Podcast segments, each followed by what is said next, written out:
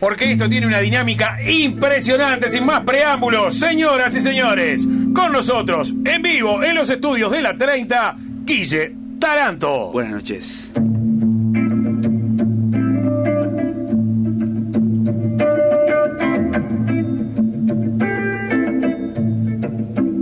Y no sale el sol, van días de estar nublado. Y escasea el amor por todos lados. Y te vas corazón, dejando este naufragio. No me muero por vos, pero tu beso es necesario. La botella hoy no tiene fuego. No se olvida de vos. No quema tu recuerdo. Pasa el tiempo y yo soy solo un muñeco que espera por vos para estar despierto. Se quema el amor, se quema la flor, se quema. Se quema el amor, se quema la flor, se quema se quema, se quema el amor, se quema la flor, se quema. Se quema el amor, se quema la flor, se quema.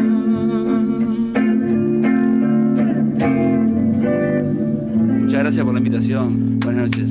Eh, lindísimo, Guille. No, pero no, además anda, anda, anda bien este muchacho. eh. sonó fenomenal. Eh, contanos qué armaste para venir a- que- para estar tocando acá en vivo. Yo estaba con los auriculares puestos.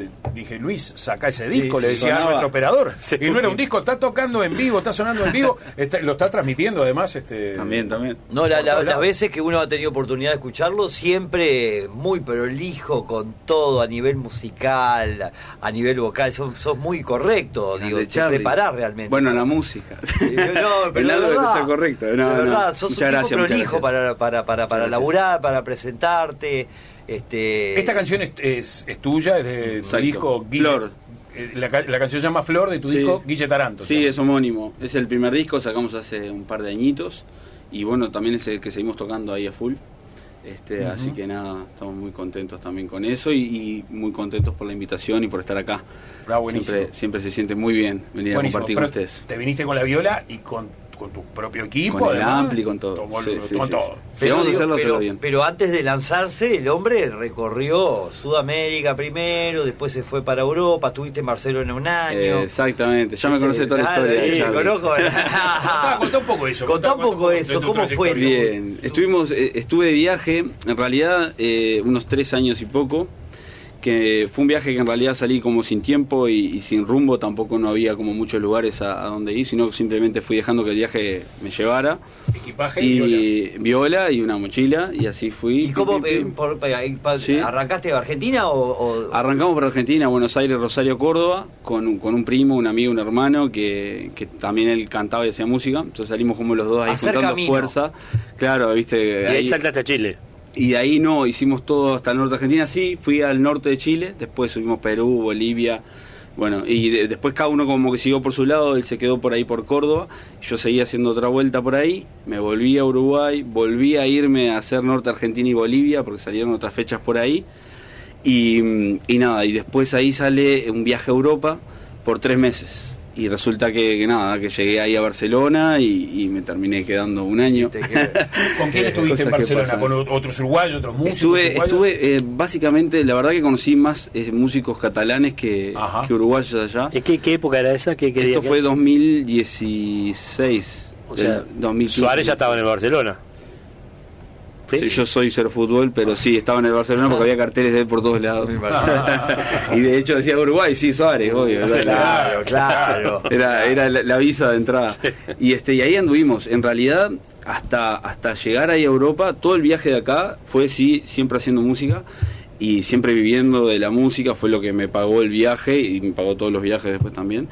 Pero también de- era de una forma que, que también, o sea, tocábamos en la calle, tocábamos, tocaban tres o cuatro proyectos por ahí, venga. y llegaba a una ciudad, conocí otros músicos, y ahí armábamos un proyectito, y salíamos a tocar, y hacíamos unos bares, y después tocábamos también en la calle, en la plaza, y así. Después cuando, cuando llegué ahí a Barcelona, ahí fue como que ya fui agarrando otro hábito de, de trabajo también. Más profesional, digamos. Y sí, y también eh, con agenda y con todo. Yo me fui ahí como, como venía acá, no sé, en Perú o, o en Argentina o en cualquiera de estos lugares, tipo que hay alguna guitarrita y decía, bueno, no, que soy cantautor, que tengo mis canciones, bueno, tocate alguna canción, venía a tocar de noche, ¿no? Si Claro, te gustaba. claro. Y allá no, llegué así, me dijeron, sí, tenemos fecha para, bueno, estábamos ahora en marzo y te decía agosto, principio de agosto. Pero me muero de hambre acá agosto, Claro. ¿no? Y bueno, y ahí tuve la suerte ahí en España de, de conocerme con este grupo de, de- de gente de ahí que ya estaba como en la movida, digamos, por lo menos tocando, y me empezaron a llamar la típica para suplencias, tipo, Claro. tipo los maestros suplentes. ¿no? Sí, sí. Claro, venía a cubrirme y, y iba ahí, me avisaron el día antes, y yo sí, obvio, dale, voy mañana. Y así, así, hasta que después al final me fui armando mi propia agenda también y empecé a tocar con un grupo de ahí este, que también me hacían de banda de músicos a mí, yo a veces iba como sesionista, como guitarrista a tocar con ellos, y ahí nada, y después de eso lo siguiente es que me vengo para acá a grabar el disco este, que estaba esta canción y otras 10 más, porque lo quería grabar acá. Y este y ahí viene otra etapa donde bueno, vuelvo a trabajar de vuelta, yo había trabajado en una multinacional antes, volví a trabajar de vuelta en ese mundo corporativo para también en parte garparme el disco, porque Claro. lo hice a la vieja usanza, ¿no? Tipo estudio, pagando por horas, músicos, todo ahí. Y ahí se me fue un montón de dinero y se me fue mucho tiempo también en eso, hasta que eh, tuve otro revés más. Hoy hablamos con Mati, el productor del programa, este, de reinventarnos, ¿no? Bueno, a mí yo es algo que, que todo el tiempo estoy como buscando eso siempre, ¿no? Y, y dejándome también llevar por el cambio. Entonces ahí después es que me meto a, a capacitarme, hice, estoy haciendo todavía un máster en producción musical, entonces ahí viene la otra pata también para decir, bueno, vamos a meternos dentro de la industria musical también como productor y ahí es que estoy eh, ayudando y trabajando con otros artistas independientes, aprovecho a meter el chivo también, Sí. este, mezclando y masterizando para gente que de repente, como yo en ese momento, no tiene la, no tenía la posibilidad, o, o en mi caso sí la tuve por suerte, me costó casi un riñón, pero salió, pero mucha gente no lo tiene, entonces bueno, ellos que de repente no pueden ir a un estudio caro, bueno, yo me encargo de que, aunque ellos lo graben en su casa, de procesar ese sonido Para que quede- para que quede lo más cercano posible a un sonido que puede sonar en una radio como esta o en Spotify o lo que sea. Entonces ahí viene esa otra parte del laburo y ahí es donde empiezo como a, a buscar esas otras ramas también ahí, la de cantautor, la de productor musical y después también me formo como coach y manager con un tipo que se llama Dani Aragón, un español que es un capo de la industria musical, para gestionar mi propio proyecto eh, como cantautor y me doy cuenta también de que había un montón de cosas que yo no las sabía a pesar de que era músico, soy músico de los cinco años. Entonces me doy cuenta que había un montón de colegas en la misma situación que yo estaba en ese momento y empiezo también a trabajar con ellos de este lugar, ayudándolos a hacer estrategias de marketing en redes sociales, a generar contenidos, a, a crear audiencias, generar audiencias, a también no, a, ver cómo invertir el dinero, o sea, hay una parte de finanzas ahí atrás también muy importante los músicos, como muchos artistas, tenemos la, la- a veces nos gana un poco eh, el ansia de decir, no, me voy a hacer un videoclip y voy a gastar tanta plata y, y tiene que estar en 4K y todo, y de repente no tengo audiencia para mostrarlo porque me siguen 20 personas, o sea, entonces no tiene sentido quizás hacer esa inversión, de repente lo invertís en otras cosas, decir, bueno, vamos a grabar más canciones, hagamos más shows, ¿no? Hagamos más cosas para mostrar eso, generar una audiencia y ahí salir. Ahora todo esto En deja fin. bien en claro eh, que, que sabés lo que querés. Porque Sí, eh, eh, eh, estás totalmente enfocado, trabajo todos los días para eso. todo lo que querés. Sí, pero además hay algo que lo que vos estás diciendo es, es, este, es la Biblia de cómo se comporta la industria musical hoy. Sí, eh, los tiempos han cambiado tanto y en tan poco tiempo, porque vos, como decís, sos músico de los cinco años. Cuando vos tenías cinco años, la industria musical era una. El artista lo más importante era grabar su disco, que ese disco llevarlo a distintos lugares, que se, que, se- que se- que el disco este sonara por las radios sobre todo, vender el disco, Claro. que la Sí, gente claro. comprara el disco. Hoy la realidad es otra Totalmente. totalmente. Vos grabás un disco, pero no estás esperando que se venda ni medio disco. Tenés que estar sonando las plataformas, tenés que estar haciendo lo que estás haciendo vos, que es esto, Ahí. transmisiones Exacto, en vivo, transmisiones en Ahí a vivo, Marcelo, a Charlie, a Luis. para, para, para todos lados. Por Vamos. eso digo, todo esto que vos estabas hablando recién sobre el marketing, y que es un mundo, sobre todo de repente para los más veteranos, como nosotros, que es nuevo y ustedes tuvieron que, que, que se criaron con eso. Y algo que a los artistas generalmente no les gusta hacer. No les gusta. Y de hecho, porque- a mí en algún momento tampoco. Y está como esa cosa de no, porque mi arte, porque está bárbaro. Tenés que tu arte sí respetarlo y, y hacer tus canciones pensando en lo que vos quieras comunicar y todo. Pero si vos no haces cosas para que después eso se escuche y se vea. O sea, yo tengo montones de amigos y amigas que tienen unos discos en las casas hechos, grabados, que pero de verdad te lo digo. O sea, gente que tiene dos cajas así llenos de su propio disco, con copias ahí que no vendieron. Y no vendieron. vos, vos escuchás eso y decís, ¿cómo esto no tiene dos millones de, de- de visitas? ¿Cómo esto claro, no está sí, sonando sí, en. Estados Unidos? No sé. Y bueno, y tiene que ver también con eso otro. Entonces, bueno, así como ha pasado en muchas profesiones y todo esto también de la pandemia, creo que aceleró un mucha- montón de cosas a las También, profesiones. claro. También en la música nos dimos cuenta de eso, de bueno, bajarnos un poquito ahí del pedestal, de estar también ahí, eh, de aprender otras cosas, de, de que también entender algo que eso es algo que a mí me llevó un tiempo entenderlo, hace relativamente poco lo entendí, de que esto no es más que un oficio. La música no es más que un oficio, es como cualquier otro oficio que uno se pueda imaginar. Entonces uno tiene que tener técnica, sí, un talento si se quiere, pero tampoco es lo más importante, sí tiene que estar, pero tiene que haber todo eso otro ahí atrás para vos poder hacer de eso un proyecto sustentable, ¿no? Y decir, esto es de lo que yo vivo, esto tiene 20 años para adelante, porque yo voy a seguir trabajando de esa forma, ¿no? Y no, no esperar a, perdón, y lo último, No, no, capaz que me cuelgo mucho, pero No, no, al vos- contrario. No esperar a que, a que, que es otra de las cosas que también los músicos, y soy también de todas estas cosas que digo, yo soy el, el primero que, que ha pecado en eso, ¿no? Durante mucho tiempo también, como varios otros colegas, estamos esperando a que nos venga, como decías vos ahora, en lo que pasaba en esa otra época, que pasaba de igual una en, en un millón casi, pero pasaba, de que venía la discográfica y te veía y decía, wow, qué voz que tenés, venite a cantar porque te voy a agarrar un disco y la gira y te llevo hasta... Eso ya no sucede hace ya bastante tiempo. Bastante tiempo. El señor que descubre. El señor que descubre, no, no. y ese señor que descubre todavía sigue existiendo, cambió ese rol, pero ese señor ya quiere agarrar a un artista, en el caso de que el artista quiera, un artista que ya tenga hábitos de laburo, que ya tenga una comunidad, que ya tenga un nombre, que tenga un diferencial, que vos digas, ah, este lo van a conocer por esto, Claro. porque canta muy nasal, porque no sé, Sí, porque por mil cosas. que sí. Entonces, ese tipo de cosas también creo que igual también como decías vos ahora, hay generaciones, de- o sea, a mí me asombra, yo subo muchos contenidos a las redes hablando de estas cosas, ¿no? Para tirar piques a los músicos y a las músicas.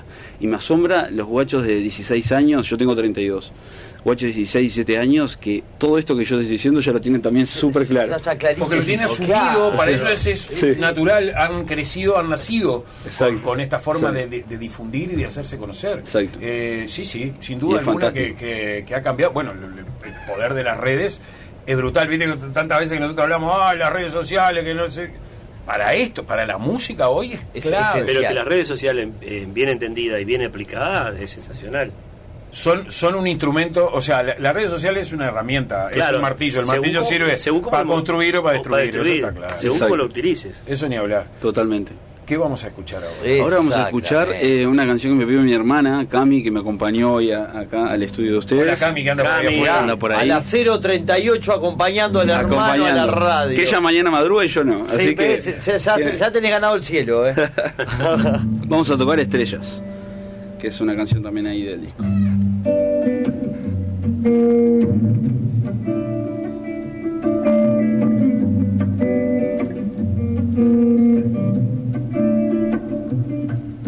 Ayer estuve frente a un mar de infelicidad y lo peor sin saber el por qué. Anduve preguntando los motivos, nada supo responderme bien. Me acosté un rato en la arena,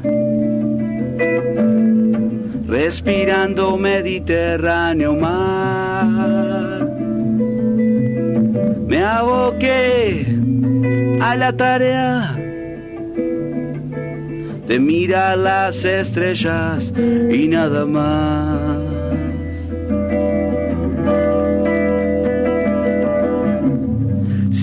Buscando en las estrellas que la pena no entre hoy. Que la señorita tristeza no encuentre cabida en nuestro corazón. Prefiero cantarle a lo bello de la vida. Del resto alguien más se encargará. Y es que estamos en la tierra solamente aprendiendo a estar. Sigamos buscando en las estrellas, sí, que la pena no entre hoy, hoy, que la señorita tristeza no encuentre cabida en nuestro corazón. No encuentre cabida en nuestro corazón. Oh, no encuentre cabida en nuestro corazón.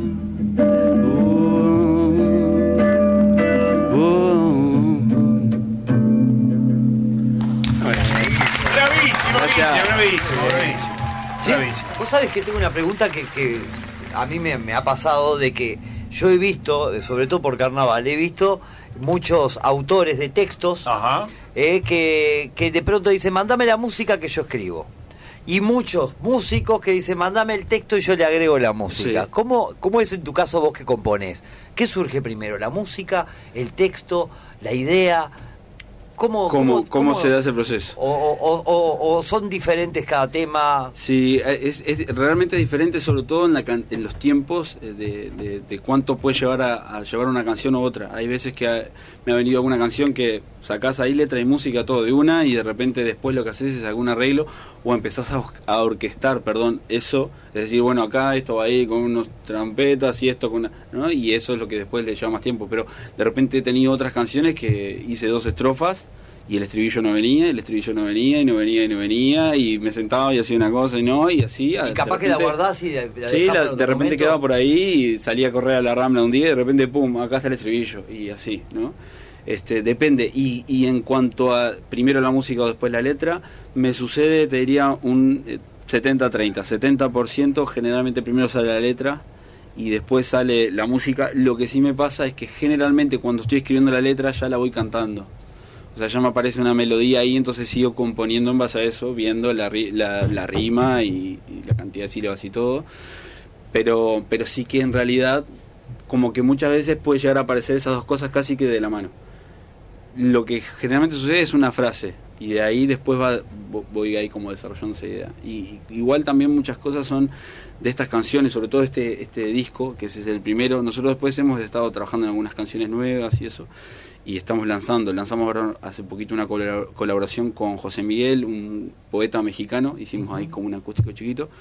Y bueno, en definitiva lo que iba, que esas primeras 10 canciones de ese disco fueron grabadas en los tres años y pico, de eh, escritas, perdón, en los tres años y pico de ese viaje. ¿No? Ajá. Entonces, cada uno de ellos eh, hay como lugares ahí, hay también Esta vivencia. última nombraste el Mediterráneo. Esta- por claro, ejemplo. esto fue allá. Esto fue en Barcelona. Esto fue allá en. Barcelona, sí, ahí épocas de mucho de mucho mar, un verano hermoso. ¿No te encontraste con Serrat, por ejemplo? No me encontré con Serrat, me quería encontrar con varios allá, porque vieron que hay varios pero me allá. imagino pero que- no, me encontré, me encontré con otros, que eso también es fascinante, grandes personajes de la escena underground, nocturna y la real. O sea, gente cantadores de flamenco. Esos son eh, los que yo quiero conocer cuando es- viajo a un lado. Eso, eso y- con los que de repente vas y decís, está, cerró el lugar y hay música. Entonces te arrimás, vas con una guitarrita y de repente terminás tocando con ellos y tomando ahí un traguito de algo. Y sí conocí mucha gente así, o sea, músicos que están con De la bohemia, Chao, de- sí, de toda esa bohemia, que se iban todos los días a la Barceloneta a las 5 de la mañana después de tocar, hasta las 9 Eso es a tocar con trompetas, guitarras, todo. Qué bueno. Y ahí yo andaba entreverado dos por tres. Qué lindo, qué lindo, qué lindo ese ambiente además. ¿no? Claro. Este, Y qué- cómo qué- forma qué bueno eso. artistas, ¿no? Eh, en Barcelona fundamentalmente, lo que hago decía recién lo- lo- los músicos este flamenco, Sí. lo que hay son muchos rumberos. ¿No? La- Muchísima rumba. La rumba catalana, Sí. que era la rumba catalana lo que hacían los Manolos, lo que hacían los Gypsy Kings, ¿no? Ese tipo Estaba de bárbaro, eso. No sé si será porque uno lo lleva en algún lugar de sus raíces, Álvarez, imagínate. Claro. Y porque tiene una mueve, onda. me tiene pero una eso mueve. Me mueve onda muchísimo eso. Y vamos, a seguir, y vamos a seguir escuchando a, a Guille.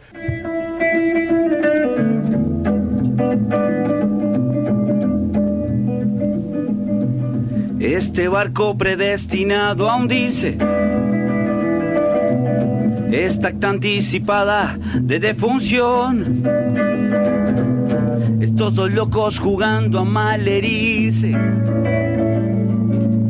Esta película con escasa emoción. Este libro con páginas repetidas.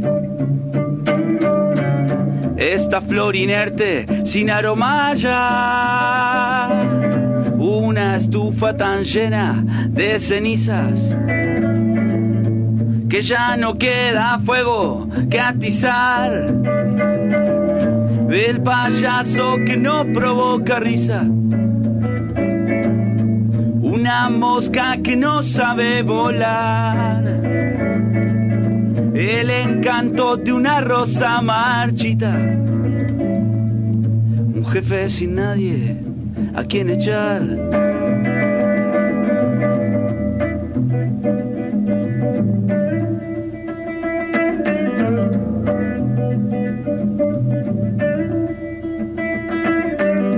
Un mendigo muy poco altruista un sastre sin tela que cortar, viejo retirado, combatiente, sin nadie a quien su historia contar. Una furcia que perdió el deseo,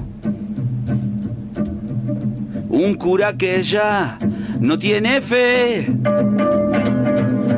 un ropero lleno únicamente de trajes viejos, un perro con rabia sin nadie a quien morder, una bailarina con la pierna enyesada, una calumnia sin nadie a quien ofender.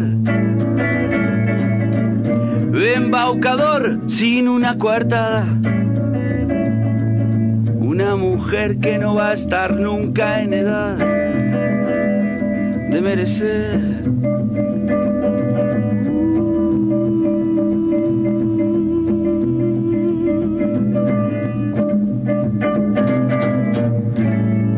Bueno, Qué buena canción. Sí, vos sabés. Qué lindas imágenes. Sí, exacto. Una, cal- una imágenes. calumnia. Una calumnia. Uy, me matás con esta. Cuando la tengo que sacar así, una calumnia sin nadie a quien ofender. Sin nadie a quien ofender. Pero las imágenes están buenísimas. Exacto. La bailarina con la pierna enyesada. También, también. Es un poco lo que, lo que le pasa a algunos artistas en la pandemia, ¿no? Exacto. Con la pierna Sí, sí. Sí, sí, sí, sí. Artistas, Y ahí, esta canción se llama Naufragio, o sea que se habrá que Claro, remar y remar y remar para no ¿no? naufragar. ¿Cómo definirías tu música? Mi Porque vos música. sí, a- incursionaste, yo acá tengo anotado, Ujú. digo, en, en- a Charlie tiene anotado todo. Vos quedate tranquilo que este rock, papelerío que tiene ahí. todo ahí. reggae, jazz, Sí, folk, todo, pop. todo. Este, ¿cómo, si yo te pregunto, definime tu música, ¿qué música haces? Bueno, es una música Un dueño que... un boliche, te dice. Ok, un dueño y un boliche. Va, te dice, a ver, Mira, ¿qué tengo, el, tengo el dossier acá para... Bueno. Pero si no lo tengo... No tengo tiempo de escucharlo, Claro, te lo tengo que llevar con esto. y Sí, también. Contame un poquito a ver de qué contame va. un poquito de qué va, Son va. canciones de autor que en realidad lo que busco es mezclar ritmos de varias partes del mundo. O sea, ahí está el viaje, como les decía hoy. Me he dejado siempre permeabilizar un montón. Además de que siempre me ha gustado todo tipo de música. Entonces por eso ahí están las mezclas de una cumbia con unas progresiones de jazz. Claro, acá no nombro cumbia, pero Claro. vos hoy nombraste el corte. Exacto. Bueno, ya que no lo nombró, lo vamos, lo, Lo él nombró. Lo vamos a tener cuando se vaya. Claro, Cumbia, que no metes exacto. una cumbia. Cumbia. Eh, y sí, vamos a terminar haciendo un poquito Ah, de... bueno, dale, vamos ¿Eh? arriba. Para terminar de 10. Pero está buenísimo eso, que puedas abarcar ¿Viste? diferentes ritmos. Exacto. ¿Viste, Charlie? Ya sabe el muchacho, ya sabe el artista, ya sabe el cantautor. cantautor. Porque el señor de dónde es. Eh, Escuchá, no, ya sabe que tiene que decir de 10. Eh, no, pero usted- que es de Colonia. Pero- ¿qué pasó? No, ¿Por qué? ¿Qué algo pasó? eso, No, porque para el señor, digo, eh, cuando le gusta algo es de Colonia, de Rosario. No, pero no, no, no, no. Bueno, pero defiendo mis orígenes también, Claro, ¿no? claro, claro. Este, ¿Qué- pero qué- digo, qué, qué- qué, qué- qué bueno, ¿no? que uno muchas veces, ahí Charlie te preguntaba, es tratar de encasillar, que a veces esa es la forma de entender más lo- lo- lo- las propuestas artísticas. Sí. ¿Qué haces vos? ¿Tango, Claro, folclore, sí, ahí va, este, claro, candombe, rock and roll? No, mi música es... De todo un poco. Si tuvieras que poner un género, porque hoy también al momento de subir una canción a una, a una plataforma, tenés que Te sí o sí pide poner una etiqueta. Entonces ahí, por ejemplo, el mío podría ser un folk pop, latin, latin folk pop, una cosa así. O sea, un- una mezcla de, De folclores de por ahí, sí. latinos Latino. sobre todo. Sí, latinos, porque de hecho la rumba está en Sí, España sí, sí, y también sí. el- es parte de, de- de- de- bueno, de- son latinos también. Entonces a lo que voy es que, es que sí, podría ser esa etiqueta, si hubiera que buscar una etiqueta. También igual es importante que, que uno tenga una idea de si te vas a encontrar con alguien, de poder decirle esa etiqueta, a pesar de que para vos no englobe todo lo Claro. que consideres que tu música engloba, pero este sí es verdad. Y también otra de las cosas que, que, que, que, según mi opinión se está viendo también es que cada vez esos géneros se van difuminando muchísimo más. O sea, cada vez ese, ese reggae no es tan reggae, cada vez ese funk tampoco es solo tan funk y se va Claro. mezclando y ves esos artistas que van colaborando con el otro y de repente tenés un cantante de rock que va y se hace una colaboración con un cantante de música urbana tipo trap, ¿no? Que es algo que está muy en auge y todo así. Entonces esas cosas también se van borrando y también creo que se vienen cosas interesantes de acá para adelante. ¿Eso Va a es cambiar. evolución para Sí, O sea, en cierto aspecto sí, habrán otras cosas que quizás no, ¿no? Este, a los que les gustan las canciones de 10 minutos, las canciones de 10 minutos, olvídate, van a ser cada vez más canciones de 2 minutos y medio. Si estábamos en 3, pero es también la, la, la, la- la historia de la música también. Sí, No, así ha venido sí, sí, esta cuestión de, de la fusión de, de estilos, de ritmos, de, de géneros, eh, ya está instalada también desde Sí. hace mucho tiempo, pero hoy por hoy el tema de las colaboraciones entre artistas, sin duda.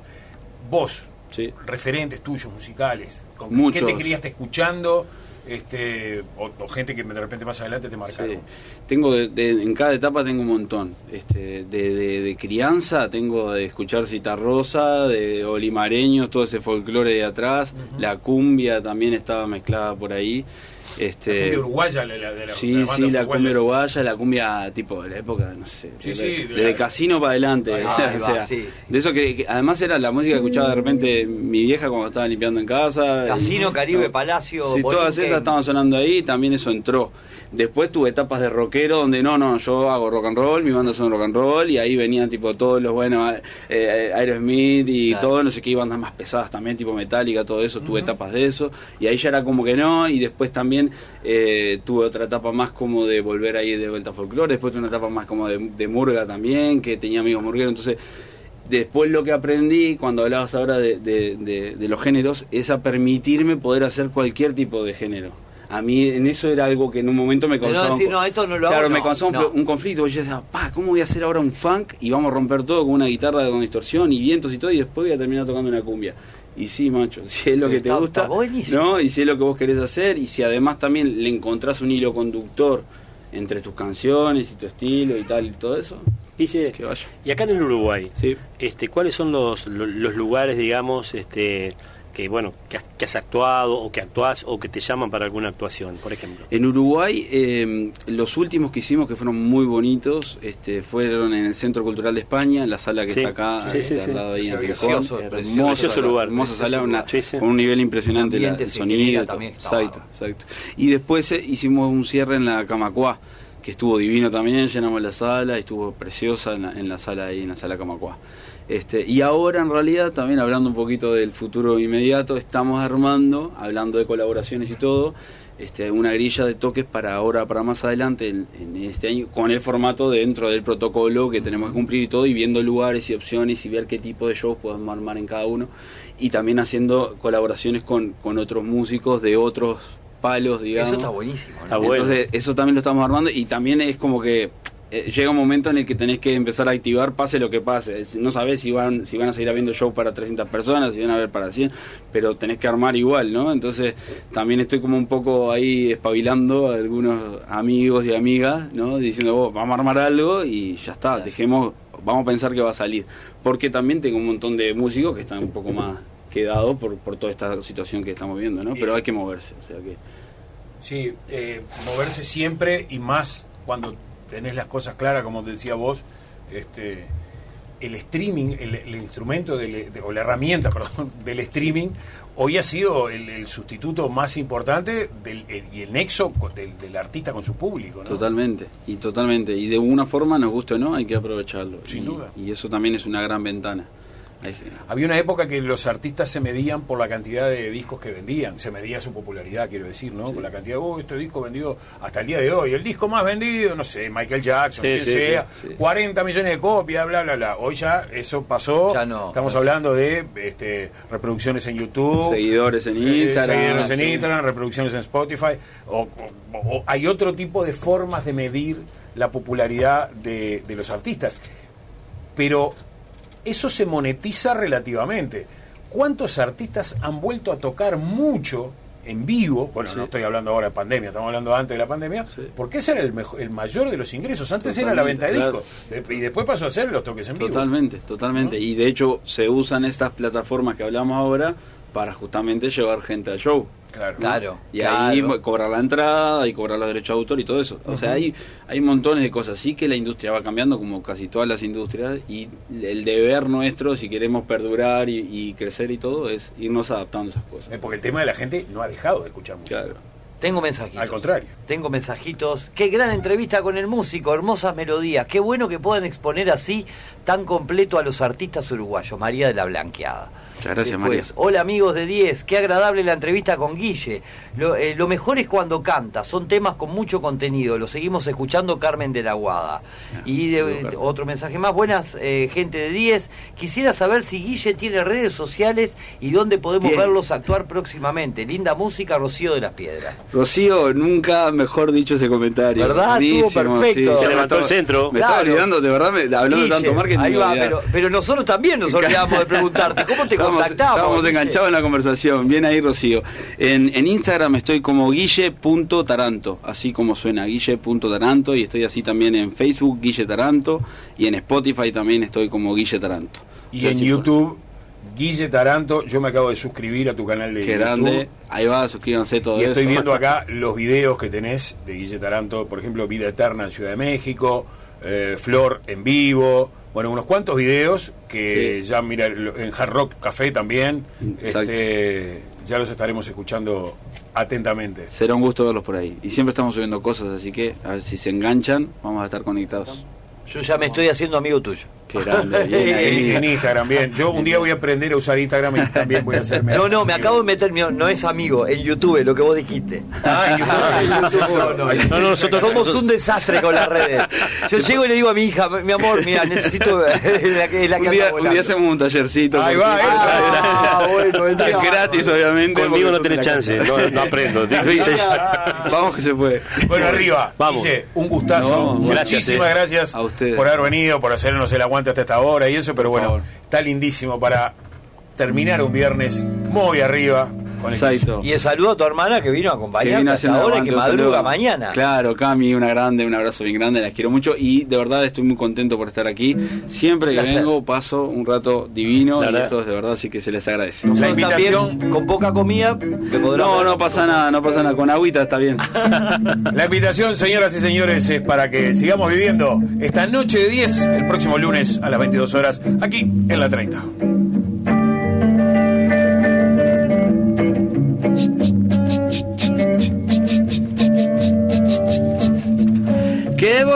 Es que se toca para volver a conectar.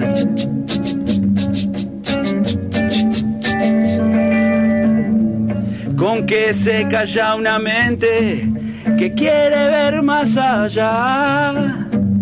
Ah. déjame una sonrisa y todo el color.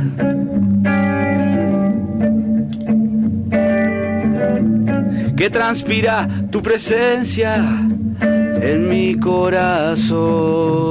Y él es palmita, verá. La vida es eterna. La vida es eterna. La vida, la vida, la vida, la vida es eterna. Aquí en la X30. La vida es eterna, la vida, la vida, la vida. Gracias Luis, gracias Charlie, gracias Marcelo, gracias Mati. La vida es eterna, la vida es eterna, la vida es eterna, la vida, la vida, la vida. La vida es eterna, la vida es eterna. La vida es eterna, la vida es eterna. La vida es eterna, la vida, la vida, la vida. La vida es eterna. La vida es eterna. Muchas gracias.